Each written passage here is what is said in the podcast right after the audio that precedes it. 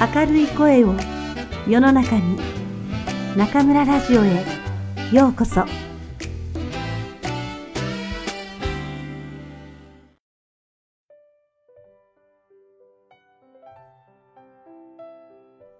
自分らしさはいらない。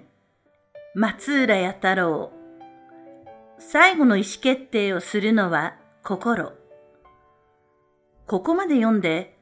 自分は頭でしか考えていないなと思った人でもちゃんと心で考えている場面があります。それは何か意思決定をするときの最後の一押しです。転職をするか、今の職場でもう少し頑張るか、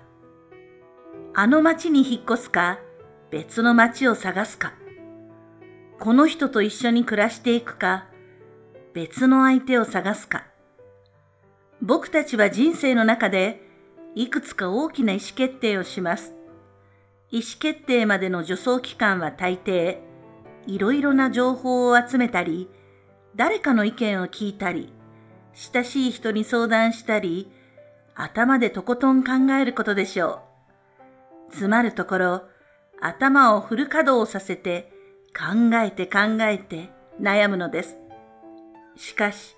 意思決定の最後の最後、踏み切ってポンとジャンプし、こうしようと決めるのは頭ではありません。自分に最後の一押しをするのは心です。頭でどれだけ考えてもなかなか答えが出なかったのに、ふっと心の中から答えが浮かび上がってきた。そんな経験があなたにもあるのではないでしょうか。僕たちは本当に大事なことについて散々頭で考えますが、最終的には心で考えて意思決定しているのです。意思決定する際の核はおそらく、情報を理性で分析する性質を持つ頭の中にはないのでしょう。感受性や洞察力などを備えた心の中にこそ意思決定の核があるのです。僕らは耳を澄ませて心の中の核から聞こえてくる声を受け止め、大切なことにイエスやノーを言っている。僕はそう感じます。意思決定はまた仕事の場でも重要なものです。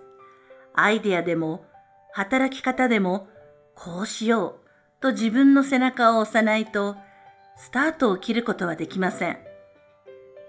頭で考えたアイデアのほとんどは今すでに世の中にある材料からできているもので、雰囲気はいいけれど、どこかで聞いたことがあるな、というものだったりします。これはそこそこ売れるかもしれないけれど、素晴らしいものにはなり得ない。自分の心で意思決定したアイデアやサービスを提供しなければ、本当に新たな価値観を生み出したり、人を感動させたりすることはできないのです。さあ、あなたはどうでしょう？これまで無意識に心で考えて意思決定をしていたのなら、これからは意図的に心で考え意思決定をしようではありませんか？そうすれば、真に自分にふさわしい道を選んだり、人を喜ばせ、世の中の役に立つ提案をしたりできるようになるはずです。心は成長しない。意図的に心で考えよう、などと書くとトレーニングのようですが、心は鍛えるものではありません。なぜなら僕は、心とは成長しないものだと思っているのです。心の成長というフレーズは、みんなが当たり前のように口にするものですから、え松浦さん、何言ってるんだ？と思う人もいるかもしれません。でも僕はこんな風に思っています。心というものは生まれながらに持っている無垢でありのままのものだと。その人そのもののずっと変わらないエッセンスだと。心境というのはその時々で変わるけれど、心の本質は変わらない。例えば、徳の高いお坊さんは長い修行の結果、心を成長させたと思いがちですが、その徳の高さ、心の美しさとは、もともと心の中に備わっているもの、もちろん邪悪な考え、後ろ向きな気持ち、怠け心なども備わっていれば、親切な心、思いやりなど、様々なことが心の中には備わっているのです。